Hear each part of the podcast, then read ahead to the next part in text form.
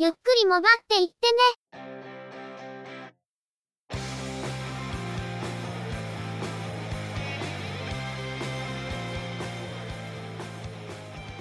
モバイル、通信、IT 関連のニュースや話題などを取り上げて、中の人の意見や感想を述べてみたり、製品レビューまがいのことをしてみたり、様々な体験や見聞について、お話をしてみるポッドキャストです。ゆくもばでのおしゃべりは、すべて合成音声でお送りしています。多少お聞き苦しいことがあるかもしれませんけど、どうぞご容赦ください。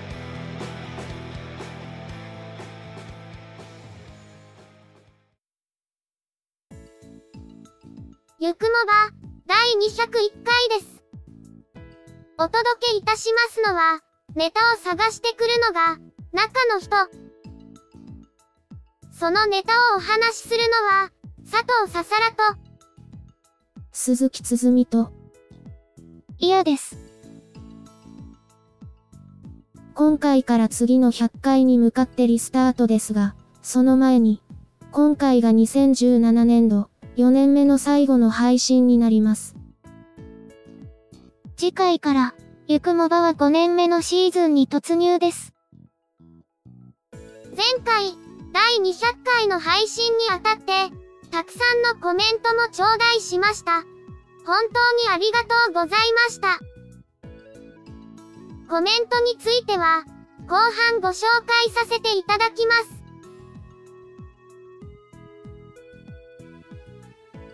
す。それでは、今回のニュースです。NTT ドコモは、5月から実施される D ポイントクラブの改定に向け、システムの改修を行うため、4月25日から30日の間、ドコモショップなどの店頭や電話窓口、ウェブサイトにおいて、一部の手続きの受付を停止することを明らかにしました。期間中に受付が停止されるのは、名義変更や回線の承継、D アカウントの電話番号登録、ドコモ光の D アカウント登録と解除。個人ユーザーでは、一括請求グループの新規作成や変更と廃止、ポイントの利用拒否設定も対象になります。一例では、期間中に一括請求グループを作成したり5回線を追加しようとしたりしても、ポイントが共有されないとのことで、5月1日以降に改めて手続きをやり直す必要が生じてしまいます。今回のシステム改修は、5月1日に D ポイントクラブがリニューアルするためですが、これまで D ポイントは、ドコモ回線の一括請求グループで共有することができたわけですけど、リニューアル後は、ドコモ回線は持っていなくても、D ポイントカードを持っている家族とは共有できるようになるとのことです。5月の D ポイントのリニューアルに合わせて、既存の施策で様々な変更が生じることに伴うシステム改修で、しばらく一部の手続きが止まってしまいます。しかし、ゴールデンウィークの前半にかかってしまうので、休みのうちに整理して手続きを済ませてしまおうというユーザーにそれなりの影響が出ることが懸念されますね。5月1日から再開されるので、今度のゴールデンウィークに見直しを考えておられる方は、ゴールデンウィークの後半にやった方がいい。ということを覚えておいた方がいいと思います。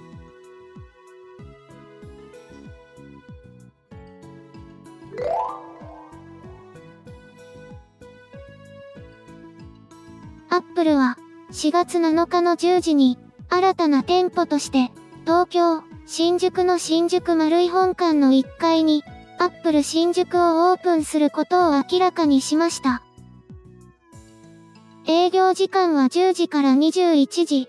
現在改装のため休業中のアップル渋谷を含めて都内で4店舗目、国内では8店舗目になります。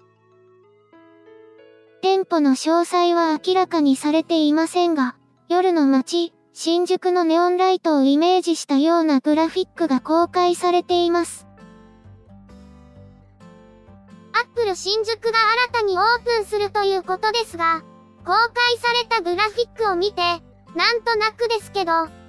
バーパンク系の映画で出てきそうな、ちょっと間違った日本のイメージを表現する時のネオンサインっぽい、と思ってしまったのは、中の人だけでしょうか。それはともかくとしても、国内8店舗のうち東京にその半分が集中しているということ。人口密集度を考えると、ある程度は仕方がないとはいえ、もう少し、地方への出店も考えてほしいところではあります。もっともそこは、プレミアムリセラーなどの展開で補っているということなのでしょうけど。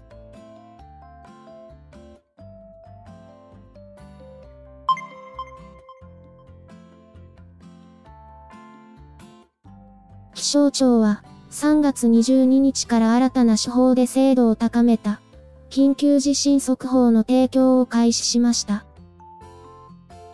これまでの緊急地震速報は各地に設置された地震計で揺れを検知すると、震源と規模をまず推定。その情報をもとに、各地の震度を予想する形でした。今回、この従来の手法に加えて、新たにプラム法と呼ばれる手法が導入されました。プラム法は、地震計で観測した揺れの強さをもとに、震源と規模は推定せず、各地の震度をダイレクトに予想するものだそうです。今回の改良は、東日本大震災の時に、震源から遠かった関東でも強い揺れが観測されたにもかかわらず、速報を出せなかったという経験を踏まえてのことなのだそうです。新しい緊急地震速報は、大手携帯電話会社を経由する、携帯電話宛ての緊急速報メール、エリアメールで利用することができます。その他の企業によるスマートフォンアプリなど、予報業務許可事業者によるプラム法の利用については、新制度の準備が整ってから順次とのことで、当面は従来の手法による速報になるとのことです。また、合わせて気象庁では、震度予想が課題になって、緊急地震速報の誤報になる問題について、従来の手法で推定した震源や規模が妥当かどうか、実際の揺れから評価する機能を、緊急地震速報に導入するとのことです。22日から、新たにプラム法を利用する緊急地震速報の提供が始まっています。すでに、モバイル向けは新方式による速報ですが、一部のアプリなどで独自に提供されているものについては、今後順次になるということで、MVNO 事業者が推奨している、アプリによる速報の受信については、しばらく従来方式の速報になるということのようですね。合わせて実施された改良は、以前発生した地震計の誤動作により、関東に震度7クラスの地震が来るというご発報があったことへの対策だと思われます。いずれにせよ、精度が増すことは大歓迎ですね。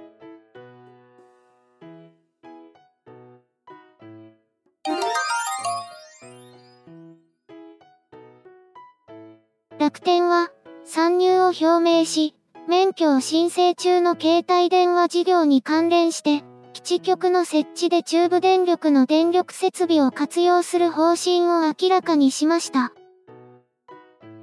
先日、東京電力の電力設備を活用することを明らかにしていますが、それと同様、今回は中部電力が保有している送電鉄塔、配電中、通信鉄塔、建物屋上などを活用することについて、中部電力と協議を開始したとのことです。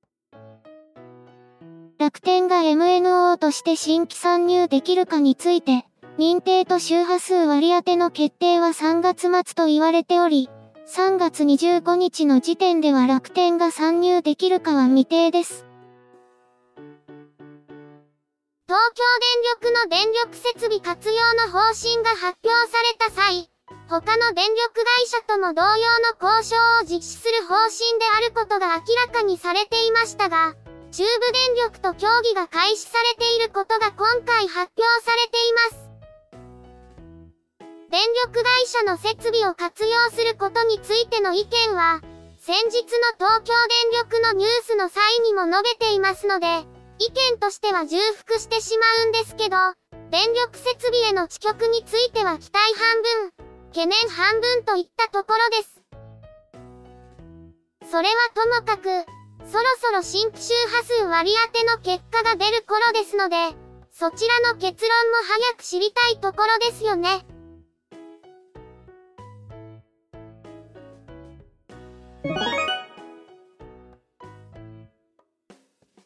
回のニュースは以上です。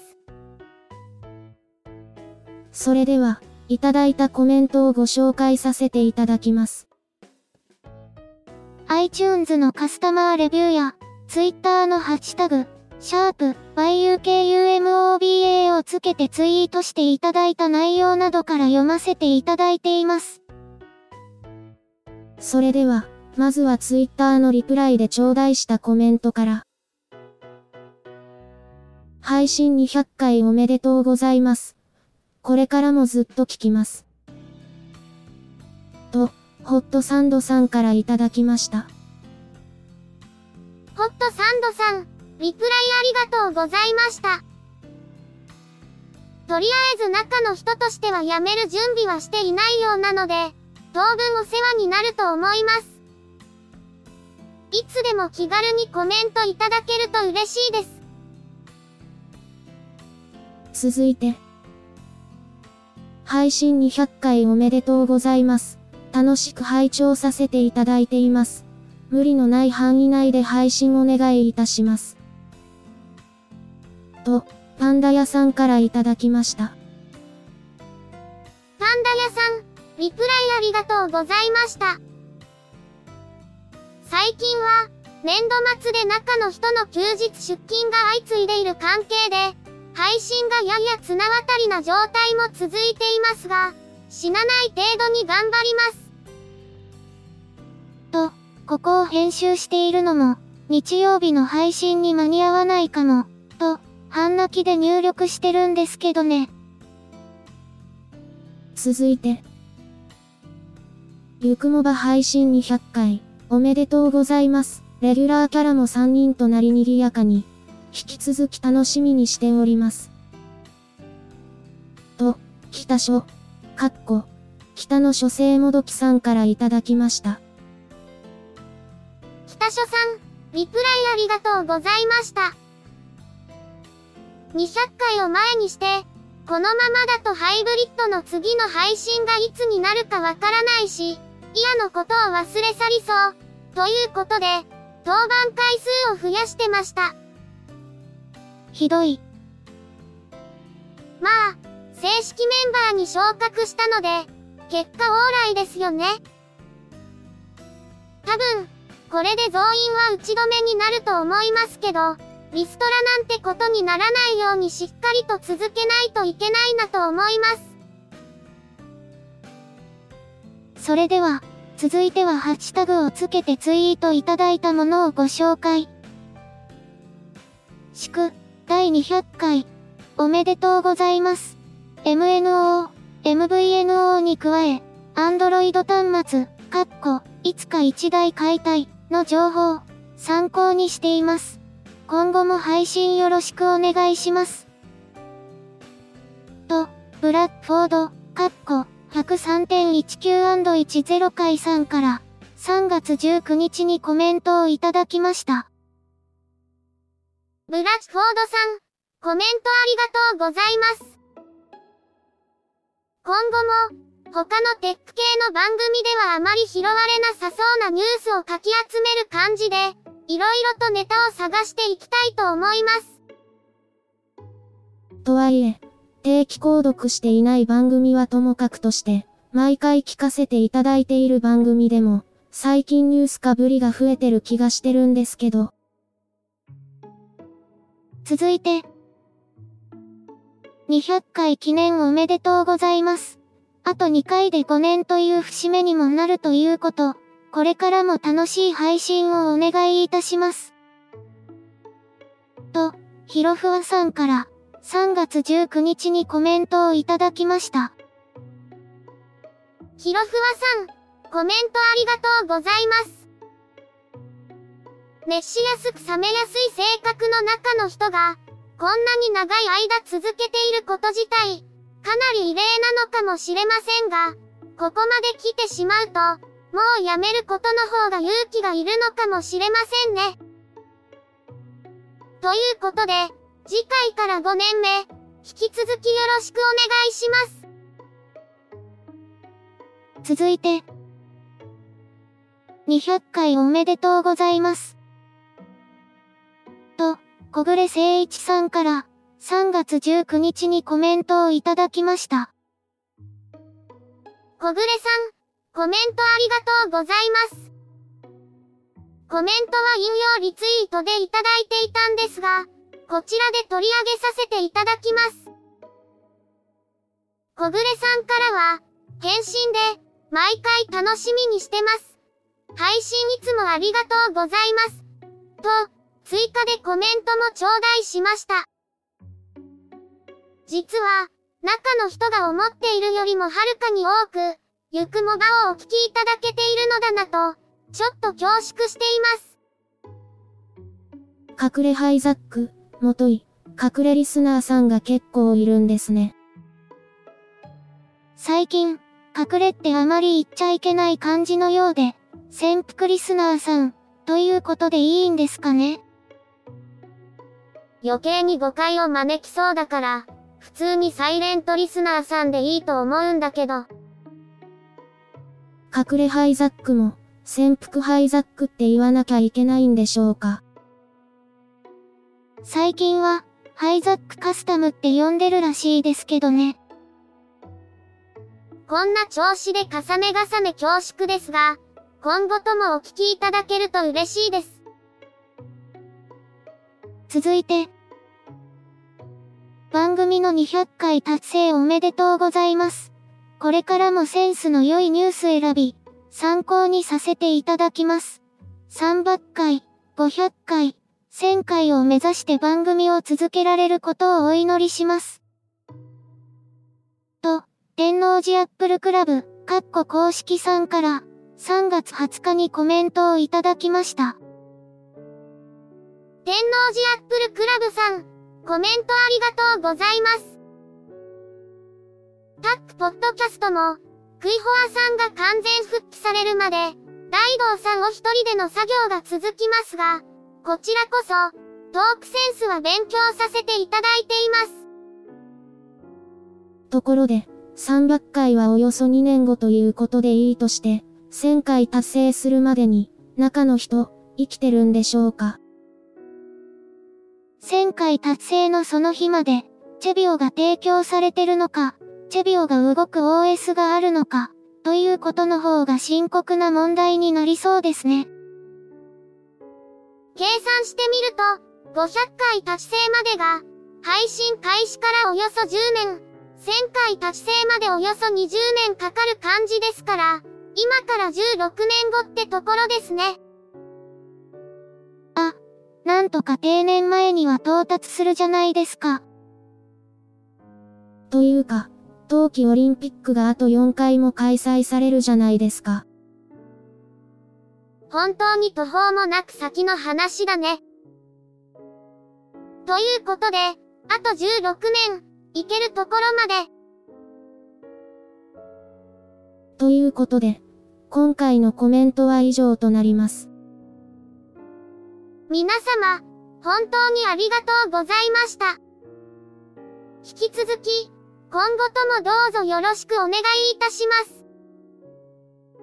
ところで、笹良さんの発言、ちょいちょい中の人の退路を塞いでませんか？中の人の場合、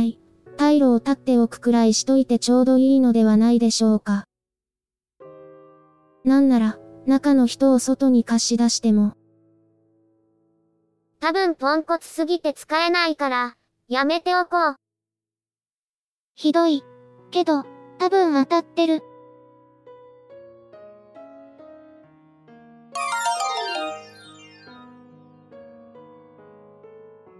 この番組では、お聞きいただいている皆様からの感想やご意見をお待ちしています。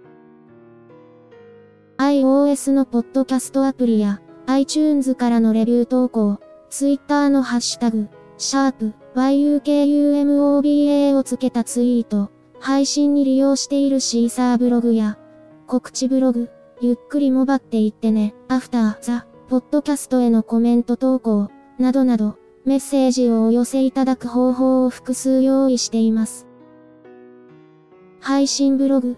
告知ブログの URL は、ショーノートをご覧ください。告知ブログではごくたまに、中の人のイベント参加レポートなどをはじめ、ゆくもばに関連する話題や、配信には載せられないようなお話が掲載されることもあります。